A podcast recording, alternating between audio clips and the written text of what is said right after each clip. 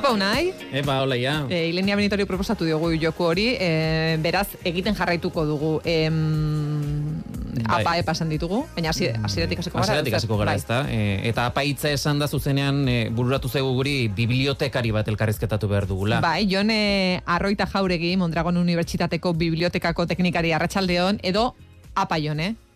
Apa, atzaldeon. Zer moduz jone, gaurko lanak bukatuta, ala liburu artean jarraitzen duzu? Lanean ondino, bai. Tira, e, apa hitzaz e, hitz egiteko proposamena proposatu genizun guk zuri eta zuk onartu. E, jende askori apa hitza agurtzeko era bat irudituko zaio, baina zuretzat apa hitza esan da zer datu zuri burura? Ba, bibliografiak egiteko estilo bat. Zeren laburdura da, ba, apa? Apa da American Psychological Association. Mhm. Eh, estatu batutako psikologen elkartea pensatzen dut. Eta gehiago ere badaude? Bai, e, aipamen estilo pilo badare, e, eundaka esango neuke. Azkenean, e, ezagutza ere bakoitzean eta e, bate erabakitzen da. Atzean badago, e, batzutan aztu hau edia estiloak, eta atzean badago iso arau bat, arau internazional bat, iso zeire undalaro mar, eta horrek esaten du, e, aipamen bakoitzak, referentzia bibliografiko batek, izan behar ditun elementuak. Eta gero estiloek egiten dabena da, ba, elementu horrek zein ordenatan, e, zein aldaera tipografikokin, eta bar, eta bar, idatzi behar dien esan. Baina esan liteke, apa e, bibliografia idazteko erabiltzen den arau multzorik unibertsalen, unibertsalenetakoa dela? E, bai, bueno, ezagutza, segun ezagutza ere mutan, e, ni justu nao ingenieritza fakultateko bibliotekan, eta hemen ez da inbeste erabiltzen, hemen beste batzuk erabiltzen dira. Mhm. Sistema bakoitzak, e, pentsatzen dugu, arau propioak eduko dituela, baina kasu honetan apak, e, zeri egiten dio referentzia?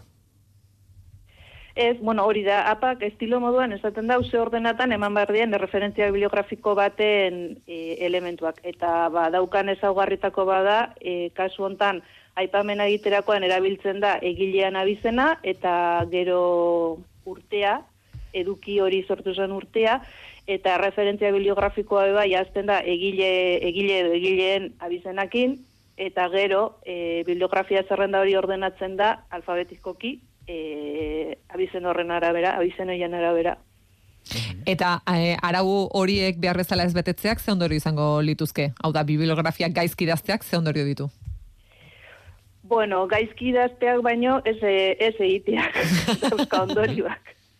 Gaizki idatzita baldin bada, hombre, e, unibertsitate mailan ja e, exigitzen da e, erreferentzia bibliografikoak berdan bezala idatzita egotea, baina arazoa hori baino e, arazoa da ipamenik ez egitea. Eta orduan, e, gure lanetan e, guk sortutako edukiak erabiltzen baldin baditzugu eta konturatu eduki eta zari naizela ez testu ez bakarrik. Ze batzutan e, gogoan daukagu aipamenak egiten ditugula bakarrik e, testuena, baina ez edo zein motatako eduko izan leke irudi edo dana dalakoa.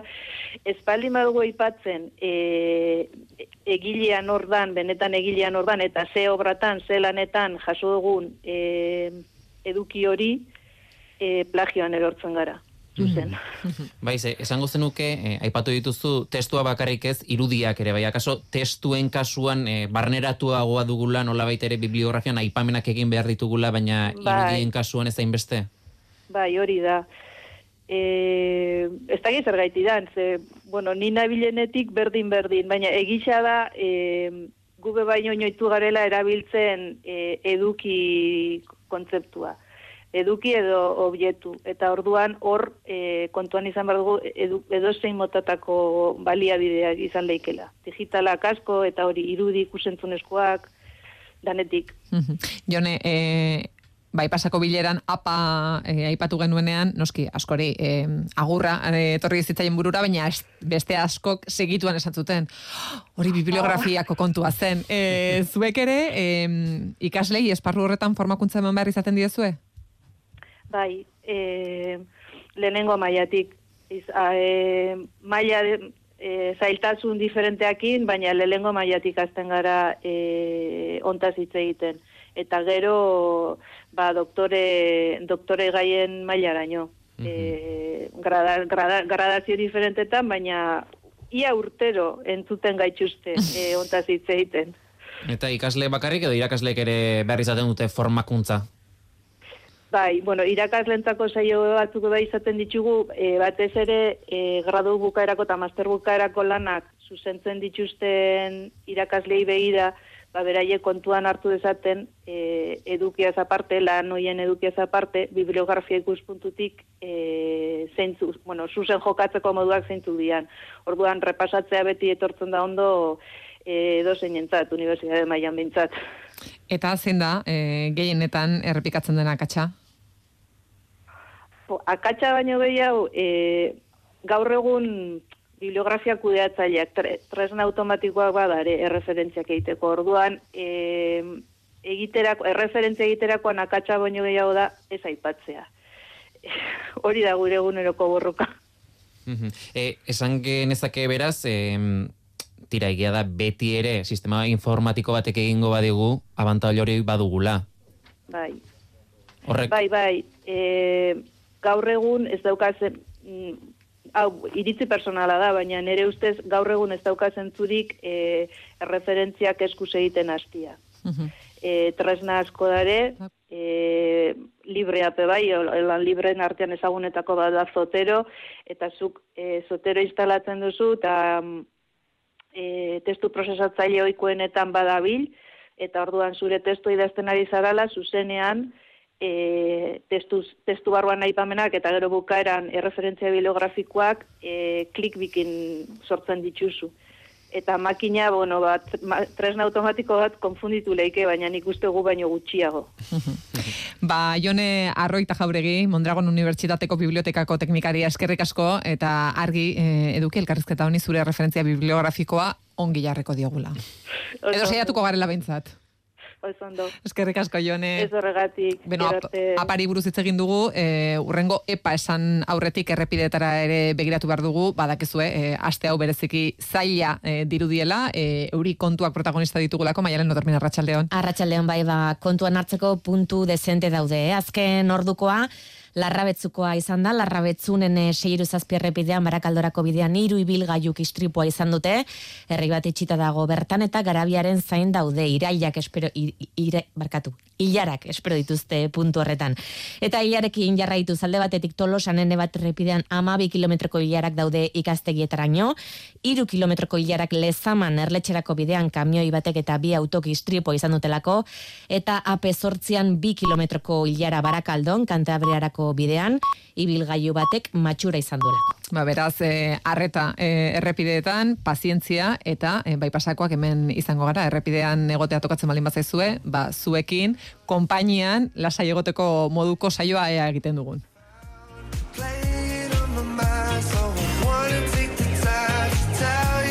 Apa, esan dugu agurtzeko modu bat izan daitekela, baina argi geratu zaigu beste esan nahi bat ere baduela. Eparekin zer gertatzen da nahi? Ba, eparekin ere gauza oso bitxek gertatzen da. E, aparekin baduela zerbait komunen ez da, biek agurtzeko balio dutela. Apa esan edo epa esan biek balio dutelako agurtzeko. Bai, e, Joli Pascualena, demode kuartez taldeko abeslari arratsaldeon.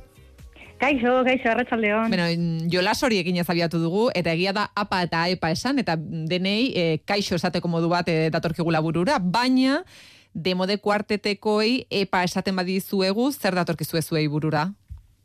Bueno, e, gure ikuskitzun bat da, eta bueno, epa hitza ba, Euskaldunok denetarako erabiltzen dugu, ez? Bakarrik agurtzeko, baina bueno, bat ere agurtzeko eta gure burua aurkezteko oso hitz ona iruditu zitzaigun tituloa bezala, e, gure, bueno, Euskal Kantetan oinarritutako ikuskitzunetarako, ez? Beraz, zuri epa esateko musika hau jarri beharko genizuke.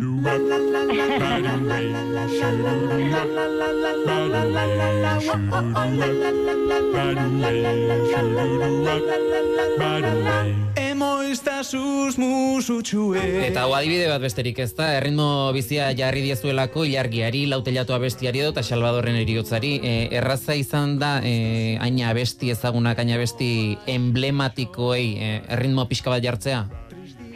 Bueno, erraza baino gehiago nik esango nuke, bueno, igual oso de mode estilokoa dela besti bat hartu ez, eta maitasunaz eta melodia eta harmonia askotan errespetatuz, ba, besti bat apurtu, txikitu, birmoldatu, berregin, ez, beste estilo bat e, sortzen, eta, bueno, batez ere ritmoan, eh, esari gara Dekonstruzioa egiten. Bai, hori da, dekonstruzioa, bai, askoz politago da hitz hori. Bueno, gerora epa txiki ikuskizunara egintzen nuten. Oso desberdinak ziren bi emanaldiak? Bueno, biak, e, biek fr- frogatzen dute ba, munduko estilo guztiak gure, gure kulturatik atera direla.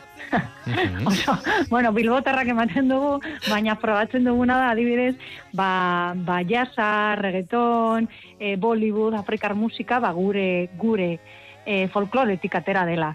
Orduan, ba, adibidez, e, loa loa, e, zehazka kanta bat, ba, Bollywood bat e, batean, e, e, bihurtu genon, e, maitia galde egin zautan afrikar musikara eramaten digu, e, bagare abestia samba, samba, bueno, ba hori, e, fro, e, frogatzen dugu abestiekin nola estilo guztiak gure, guretik atera direla, Mhm. gure Ah. kulturatik, ez? Abestien bidez bideiatzea proposatzen diguzue, e, ahotsen uztarketa berezi horrek du nolabait ere hartzen du protagonismoa zuen kasuan, e, nolakoak irudikatu berritugu zuen entsegu saioak?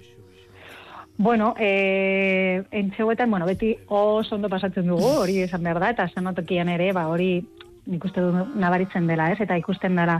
E, ba, bueno, bi entxaio mota, ba, ditugu, bat, igual praktikoena, ba, behin arregloak egin da, ba, enpastatzeko ba, momentuak, eta gero patxi barkorekin estena, estenaratzen dugu, ez? Ba, ba, bueno, puestan estena, ez dakit Mhm. nola esan, ba, puestan estena bat egiten dugu, eta eta bestien tarteko ba, testuak ere sortzen ditugu. Eta gero ja, sorkuntzarako entsaiotan, ba, sorkuntzarako ditugun entsaiotan, ba, hori bai direla, bueno, harrikada badakagu, eta denetik gertatzen da, eta baina hor dago esentzia, ez? Eta orduan, ba, denbora eman behar diogu hori horri, ez? Sorkuntzari. Edozein abesti moldatu daiteke? Ba, mm, a ber, igual ausarta ema- ematen du esatea, ez? Baina guk, behintzat, egin ditugun ez dakit estilo guztia, baina ia ia guztiak egin ditugu.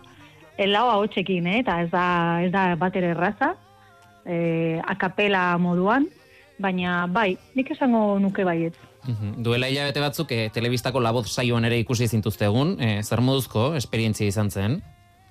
Ba, oso ona, esan behar dugu, ba, mm, ondo pasatzeaz gain, ba, bueno, proiektzioa eman digu ez, e, programa horrek, eta, bueno, azken urte hauetan lortutako, ba, mm, lortutakoaren borozgailu bat ez, bihurtzen da telebista. Eta, mm, badibidez, 2008 batean, ba, musika ikuskitzun honenaren max saria lortu genuen, eta hori bai, igual kalitatea eta prestigio bat ematen dizu, baina ikusten ez baldin bada, telebistan, ez da aiegatzen, ez? E, orduan, ba, bueno, mm, zorritzarrez edo, edo ez, edo aldrebez, ba, proiektzio ematen e, dizu telebistak, eta labozen oso gustora gainera, oza, oso gustora egon gara, oso ongi tratatua, orduan, tratatuta, orduan, ba, bueno, pos-posi gaude. Entzun dezagun, nola gintzen duten bertan? Nola bat? En la vida conocí mujer igual a la flaca, coral negro de La Habana, tremendísima mulata, que libras de piel y hueso, 40 kilos de salsa, y en la cara dos soles que sin palabras hablan. que sin palabras habla. Joli, abestia parean duzuenean argi ikusten duzue zuetako bakoitzak zer egingo duen?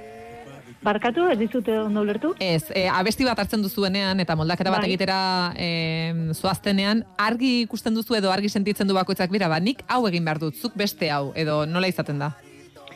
Ba ez, prozesuan, e, hasiera batean, erritmo abiatzen dugu, e, nora eramaten digu, abestia berak, aber nora, ez? Mhm. e, gutxienez bide hori begin eginda, ba, bueno, bajua, ba, segun estiloa, ba, bajua, ba, hemendik onaino e, joan behar da, eta eta gero hautsak zein da hauts printzipala, eta besteak nola lagunduko e, diet, e, diote e, berari ez, la, e, hauts printzipalari. Azkenean, une oro, eh, iruditzen zaigu talde bezala pentsatzen duzuela. Bai, e, egia da guztiok, bueno, ez gaude hasieratik e, laurok, e, orain gauden laurok, baina bat, bakoitzak sartzen du bere estiloa eta oso estilo ezberdinakoa gara gainera. ez, ez bakarrik fizikoki, oso ezberdina gara, baina bai, e, e, ba, hor erdian e, bilatzen dugu leku leku bat, ez? Mm, guztiontzat. Mhm. Eparen aitzakian deitu dizugu, baina un honetan e, ze proiekturekin zabiltzate, eh? Bueno, e, martxoan estrenatuko dugu e, ikuskizun berria, e, laukotaren ikuskizun berria, eta Miamira joango gara, estrenatzera. Ara? Bai, bai, bai. ba, begira, hori, azkenean, ba, ba, telebistak ematen dizun Bai, bai, proiektzioa benetakoa zen. Bai, bai, bai, ordu, ba, bueno, e, aprobetsatuko dugu e, momentu hau, eta, eta, bueno, aukera hori daukagu Miami e, Ba. eskaintzeko, ez? Ba, Joli Pascualena, demode kuartet taldeko abeslaria, eskerrik asko epaitzaren aitzakien zuen berri emategatik, e, zorterik onena Miamin eta bueltan kontatuko diguzu zer moduzkoa izan dela Bai. aventura hori. No, eski, mila esker. Ondo izan. Aio. Cerveza tras otra, pero ella nunca llora. Beno, ba, apa arauei buruz hitz egin dugu. Musika jartzeko eta antzatzeko aukera ere eskaini digu epaitzak. Eta ez da oso abila izan behar urrengoa zein den e, aurre ikusteko. Ez da oso abila izan behar ez, eta horretarako kalera jo behar dugu. Donostien egin genuelako zita gure urrengo gonbidatuarekin. Mikel Luzi, Arratsaldeon. Arratxaldeon, Mikel, eh, jolas bat egiten ari gara gaur bai pasan, apazaritu gara izketan, epaz ere bai, eta ipari buruz, izketan aritzeko lekua proposera etorri garela uste dugu, baina mm, hori zuk esan beharko diguzu. E, ipaitza askotan erabiltzen duzu hemen? hemen nik esango nizuke egunean sortzi hamar aldiz gutxienez. Ah, bai, e, beraz, e, akaso txantxak utzita mm, argitu egin beharko dugu nora etorri garen, nora etorri gara. Bueno, hau jopa bir denda da, izenak esaten duen moduan, garagardo denda, grosen gaude, eta garagardotan adituak era, argita garbi. Jopa atxekin, e, atxea auskatuko ez balitz, oparako ere balioko liguke, eta lehen esan didazu, apa ere askotan erabiltzen duzuela hemen. APA erabiltzen dugu berez APA American Pale Ale delako, eta IPA Indian Pale Ale. Eta, klaro, gure izenak ere bai badu txantxa hori, ezta? E, azkenean izena jarri zigutenean, ba, jopa topatik dator, bale? eta jop lupuloa esan nahi duena, orduan, bai, bai, joko handia daukagu hemen. E, Mikel, sekretu guztiak e, argituta, esan genezake iaia garagardo galeria batean gaudela, e, izan ere zenbat kolore eta zenbat garagardo ikusten ditugu aurrean. Bai, hemen gaur egun sortzireun eta piko beratzireun barietate inguru izango ditugu eta astero gauza berriak ekartzen. Eta bai, begitatik sartu behar da. Kaskotan errepikatzen dizute ze, ze toki ederra, ze, ze gustora egoten garen hemen. Bai, eta jende asko sartzen da bakarrikan begira da bat botatzeko, ez? Logikoa da. E, tira, gatozen gaurko gaira, hasieran esan dugun moduan, e, IPA hitza da, ona etortzeko aitzakia eman diguna. E, hitza bera, zer da? E, labordura bat, Bai, lehen esan bezala, IPA esan nahi duena da Indian Pale Ale. Garagardo mota bat da, e, ingeles jatorrikoa, berez Pale Ale estilo bat zan e, originala, eta bueno, pues azkenean e, Indiako kolonietara juten zirenean ingelesak garagardo hori izorratzen zitzaien. Eta zehazmatu zuten, Indian garagardoa edan analizateko.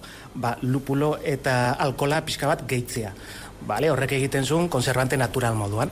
Eta nahi gabe, pues askotan munduan gertatzen diren gauzei politxena nahi gabe gertatzen direnez, ba, ipa estiloa nahi gabe sortu zen, ba, ingeles hauek beraien garagardoa edan analizateko. E, garagardoaz asko ez dakitenek ez dakigunok e, zertan sumatuko du IPA, IPA dela. Ba, esan bezala, azkenean em, osagaiak garagardoak lau dauzka. Vale? Ura, legamia, malta eta lupuloa. Orduan, zer daka berezia ipa, lupuloa dela pizkate nolabait protagonista garagardo honetan. Garratzagoa, indartsua, aromatikoa, askotan frutala, askotan herbala, orduan zapore oso oso intensoa doka, eta gainera garrastasuna nabarmena. E, arrakastari begira, e, arrakastatxuenetako bat dela esango zenuke IPA garagardoa? Duda gabe. Duda gabe, e, arrakastatxuena. Gehien bat. Nik esango nizuke dendan euneko berrogeia saltzen dana ipadala. Bai, bai. Ba, bainona etorrita egin dezagun bisita, ez da? E, gu sarreran gaude, e, Donostiako gros auzoan, e, ikusten dugu denda ez dela oso handiera zabaleran, baina bai luzeeran, eta garagardo mordoska badituzuela, nondik hasiko gara, nola duzu antolatuta denda? Bai, ba, sartu eta berehala topatzen ditugun garagardoak dira nola baite ezagunenak mundu guztiarentzat eta orokorrean ba, jendea estilo hauek bilatzen ditu, ezta? Ba, garagardo rubiak, garizkoak, e, belgiarrak ere bai, nola ez, eta gero pizkate aurrea jarraitu eskero, ja, somatzen dugu, ikusten direla estilo desberdinak, ez? Ba, e, askotan esaten duguna, ez? Tostatuak eskatzen dugu jende askok, tostatua berez ez da estilo bat, baina, e, nolabait bildu ditugu estilo horretan edo ideia horretan euki ditzazkegunak, eta hemen elkarrekin dauzkagu. Pizkat aurreago, ipak topatzen ditugu, ipa dauzkagu hemen mordoak eta astero gainera gauza berriak ekartzen. E, bueno, hemen ikusten danaz, e, bertako pila bat, baita nazionala, baita internazionalak, eta esan bezala beti aldatzen. Eta mordoa diogunean, baten bate pentsalezake, ba, hogei bat edukiko dituzte, edo, edo berrogei batez, ez, ia eun esan dizkidazu, duzuela? Nik inkluso berreun inguru esango nizuke. Berreun ipa desberdin. Berreun inguru, bai, bai, bai. Hortxe, hortxe, eh? azkenean zenbakia ez da importanteena, baizik eta kalitatea. Eta esan bezala, pues, ipa edaleak nahi dutenak beti da ipa berriak probatzea. Orduan guk zer egiten dugu, astero gauza berriak ekarri, eta rotazio handia ematen diogu produktuari. Kontsulta eta gomendio esker etortzen da jendea, e, hau probatu dut, e, zein gomendatuko zenidake, zein probatu beharko nuke? Bai, noski. Eta ipa estiloa konkretuki gainera, naiz eta estilo bat izan, e, estilo horren barnean, em, detalle matiz pila bat dago, ez, eta desberdintasun pila bat, eta askotan, pues, batzuei esaile gustatzen hain, hain garratzak, nahiago dute pizkat frutalagoak, eta alako bat probatzen dutenea, pues, horren antzeko beste zerbaiten bila etortzen dira, eta bueno, guk hortarako gaude, ez da, ba, nola bait, e, gidatzeko eta jendeari pues, bilatzen duna emateko. Horrez zer esan nahi du, gehientxuen atzuk ere probatu dituzula? Hombre, nik sektorean garagardoaren munduan hasi nintzen 2000 eta bosten, orduan denbora asko euki dut, dana probatzeko. Dana, bueno, dana komilen artean. Asko bai, asko probatu behar. Begietatik ere jaten eta edaten omen da edo hori esaten da, e, jendeak e, kanpoko estalkiagatik aukeratzen du ere garagardoa edo edo ez. Baita, batez ere orain gabonetan, pues, bueno, pues, opari moduan oso, oso errekurtso popularra izan da, eta bueno, pues, jendeak askotan esaten digu, ez, ba, nahi dut zenarrari oparitu, ipa garagardo, e, sorta bat, ze guztira, eta nik azaltzen dira, babitu, ipak guzti hauek dira, eta beraiek agian, pues, e, irudiagatik aukeratzen dute. Bai, ze benetan irudi ikusgarriak dituzte, oso denda koloretsua da, e, latek ematen diote kolorea, e, laten kanpoko irudiek ematen diote kolorea dendari, e, hor, nabarmentzen da nola baitere, barruan lana badagoela, edariak baduela lana, baina kanpoko itxurak ere, bai. Bai, noski, azkenean barrukoari garrantzia emateko edo azaltzeko zainduta dagoela barrukoa kanpotikan ere erakutsi behar duzu, ez? Eta gargardo askok baita atzian daukate historio polit bat. Hori askok ez dugu ezagutzen, baina beste asko bai. Eta normalean historio horrek beste beste puntu bat kutsuna ematen dio, pizkatera kargarriago egiten du, eta historia interesgarriak eta politiak izaten dira askotan. Irudietan badago ez dakite aldiro aldiro erabiltzen den erregistroren bat, edo ez dakite ikusten ditugu komikietako irudiak izan daitezkela, e, irudi minimalistagoak ere bai. Bai, inkluso zinea, kasu askotan, e, musika, beste batzutan, Kaseteak, kaseteak dituzte horiek. Bai, eta hori adibidez, memorial series deitzen diote, eta garagardo bakoitza ba, musikari bati eskainetan nola gait. Edo hemen adibidez, ikusten duan hau, ez, jipa deitzen da, eta jipa, zer da jipa, zer da jipa, ba, ba ekoizleak bilen guzu dira, jiso abizenarekin, orduan ipa egin dute, pues, jipa jarri. Orduan beti historio txiki horiek badira, ez, da politiak. Eta dendan barurago sartzen bagara ikusten dugu beste gune bat ere baduzuela eta lehen bizta dizoan da ez, ja- ez jakintasunez e, badirudi garagardoa baino txampaina dela hemen saltzen duzuena.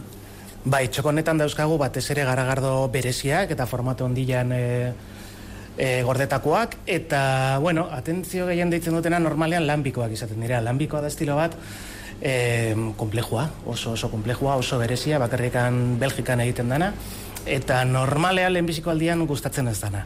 Saiatu behar da, pixkanaka jun behar da, eta pausu txikiak eman, estiloiek azkenean em, nola bai pixkat e, barneratzeko, ez? E, esan dakoan, normalean lehenbizikoan ez dira gustatzen. Bai, ze, e, etxeko esango diegu, e, dutela nola baitere, tapa normal bat beharrean, e, txampainak eta kabak, e, kortxoa horre dukitzen du, kortxoa, a, bum, mola eginda ateratzen den hori, ba, horrelakoa, horrelakoa dute. Bai, batzutan inkluso kortxoa eta gainera txapa.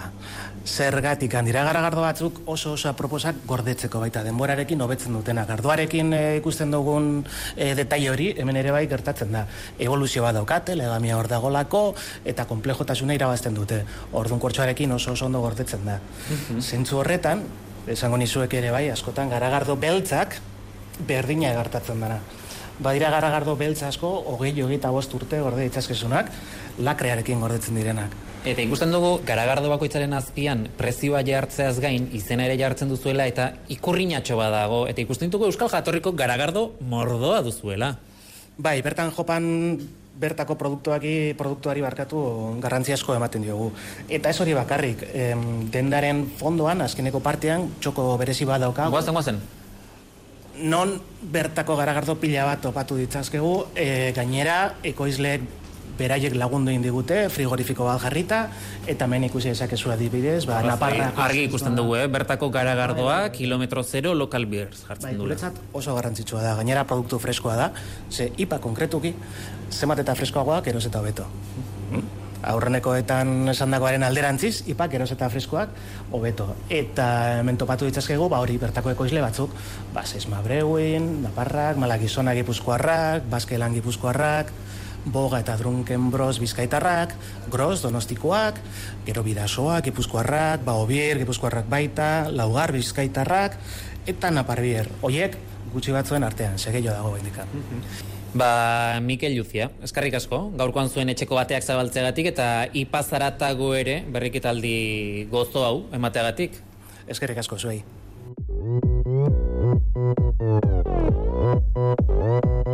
오빤 강남스타일. 강남스타일. 낮에는 따사로운 인간적인 여자. 커피 한 잔에 여유를 아는 품격 있는 여자. 밤이 오면 심장이 뜨거워지는 여자. 그런 반전 있는 여자.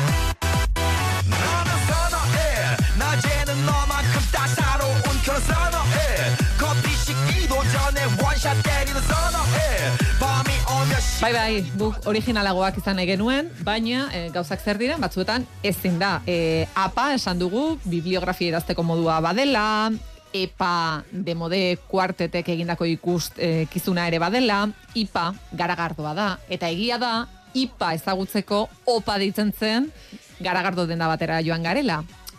Eta gure asmoa etzen gangan estel jartzea unai. Eta opa garagardo tegian ere geratzea ere, opa diseinu etxe bat ere topatu genuen, e, opa hitzetik bihoztantak izera ere igaro ziren, eta behar batetik sortutako proiektua zela kontatu ziguten, e, tartean e, zorion txartelak, eskarrik asko jartzen zuten txartelak, eta maite zaitut izeneko txartelak ere jartzen zituztela bertan. Eta baita ere hasi ziren edalontziak egiten. Eta txartel horietako bat utzi dugu mezu forman e, beren e, telefono zenbakian, baina ez digute hartu. Beraz, ba, abesti honekin konformatu beharko dugu. Bala izan barko du.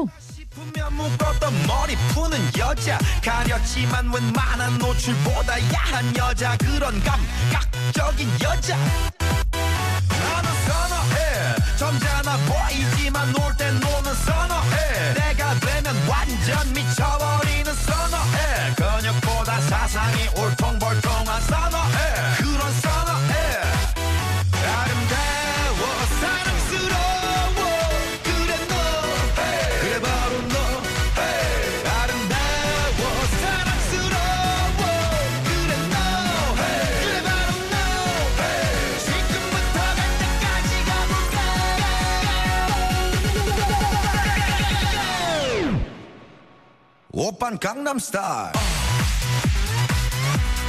강남스타일 옵옵옵옵 오빤 강남스타일 강남스타일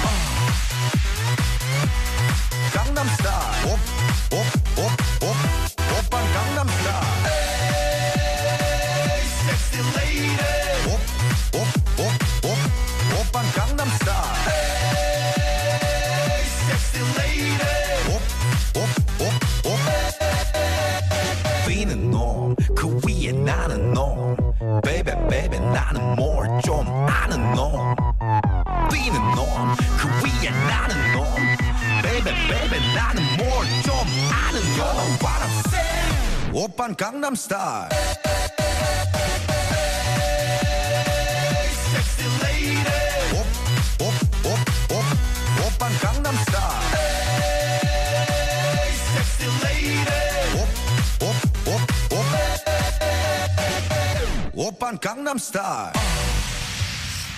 Eta upa esan da, Ileniak azkar esan du. Ileniak argi zuen, upa zer da? Ba, upa dans, ez? Beno, ba, upa dansen hit horietako bat entzungo dugu, zalantzarik gabe, baina zergatik ez egin genuen guk upa dansi buruzu nahi. Ba, egi esan, e, kosta zaigu, eh? Kosta zaigu elkarrizketa ulotzea, ze upa asita, upa dans bai, baina elkarrizketatu bat lortu behar genuen, eta konturatu gara bertan aktore eskaldun bat ere badagoela. Maria Cordoba, aktorea, arratsaldeon. Arratsaldeon. e, azkena, azkena baina ez horregatik garrantzia gutxiagokoa. Upa, edo hobeto esan da, upa next, zer da zuretzat? Ba, upa dance eta upa next, eh, benetan nire debuta da. Eh, nire lehen lana da antzestaldeko aktore moduan, eta horregatik niretzat, ba, amets handi bat izan da. Upa dance, e, saio arrakastatxutik etorri da orain Upa Next, e, bere garaian Upa dance zalea zinen? Bai, asko. E, upa dance e, txikitatik ikusten nuen, Garai hartan amazei urte inguru nituenean, ba, niretzat bultxada handi izan zen aktorea izateko. Telesaia benduaren hogeita bosten estrenatu zenuten, zer moduzko harrera izan zuen?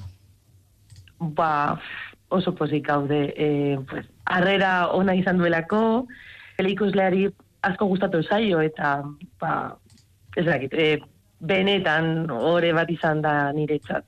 E, bertan ikusi zaitugu eta ikuseko zaitugu dantzan eta interpretazioan. E, grabaketa lanak zer izan dira, oso gogorrak? Ordu asko pasatu ditut filmatzen. Ordu luzez aritu zarete beraz grabaketa lanetan. Bai, bai, bai. Telesaia benduaren hogeita bosten estrenatu zenuten, zer moduzko harrera izan zuen? Ba, e, arratsaldea, arratsalde batean e, casting departamentuko deia jaso nuen, eta benetan ez nuen castingako askorik egin behar izan. Mhm. Jolandaren paperean ikusiko zaitu ikusleak, nor da Jolanda? Ba, Yolanda Carmen Arranz eskolako idazkaria da, oso zoriontsu, langile ederra, e, eskolako jendeari laguntzen dio beti, Langileari beti laguntzen dio. Em, Maria, zurekin hitz egiten jarraitu aurretik, azkeneko galdera batekin aurretik, e, iruditzen baldin bat zaizu upa esan da, beti datorkigun, burura datorkigun abestia entzungo dugu.